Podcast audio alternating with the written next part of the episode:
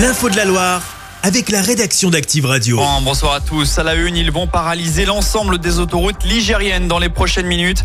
Les agriculteurs du département haussent le ton. Depuis ce matin, ils sont mobilisés du côté de Roanne. La RN7 est bloquée depuis 8 heures. Dans le sud de la Loire, ça coince également sur la RN88 entre le Chambon-Feugerolles et Saint-Ferrol d'Orour, même si le blocage vient d'être relevé d'après les services de l'État. Malgré tout, les actions vont se poursuivre et même s'intensifier. C'est ce qu'explique Nicolas Lenoir, président des JA42. Il est au micro d'Amandine Rousset.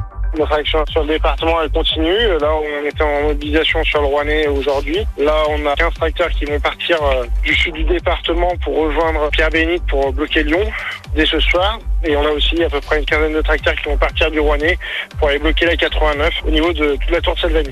Et ces actions sont aussi une réponse au discours de politique générale de Gabriel Attal cet après-midi. Le Premier ministre était attendu sur la question agricole. Si le sujet a été évoqué, aucune grosse annonce n'a été faite. Gabriel Attal prévient même, tout ne sera pas réglé en quelques semaines. Toutes les infos sur ce dossier sont à retrouver sur activeradio.com. Dans le reste de l'actu, deux nouvelles communes reconnues en état de catastrophe naturelle dans la Loire suite à la sécheresse de 2022. Il s'agit de Charlieu et Un décret vient de paraître aujourd'hui au journal officiel. Conséquence, les sinistrés ont désormais 30 jours pour faire leur déclaration auprès de leur compagnie d'assurance. Cette personne interpellée en une heure et demie en fin de semaine dernière, une grande opération anti-drone a été menée en pleine nuit aux abords de la prison de la Talaudière.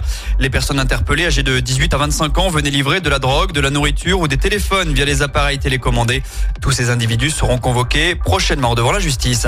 On termine avec un sujet bien plus léger, du sport. En tennis, après les qualifications, place au tableau final pour l'NG Open d'Andrézieux. La bonne nouvelle, c'est la présence actée d'Océane Dodin, tenante du titre et tout juste de retour de Melbourne où elle a atteint les huitièmes de finale de l'Open d'Australie.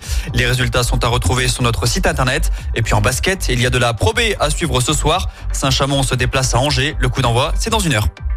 Chaque semaine, vous êtes plus de 146 000 à écouter Active uniquement dans la Loire. L'actu locale, les matchs de la SSE, les hits, les cadeaux, c'est Active.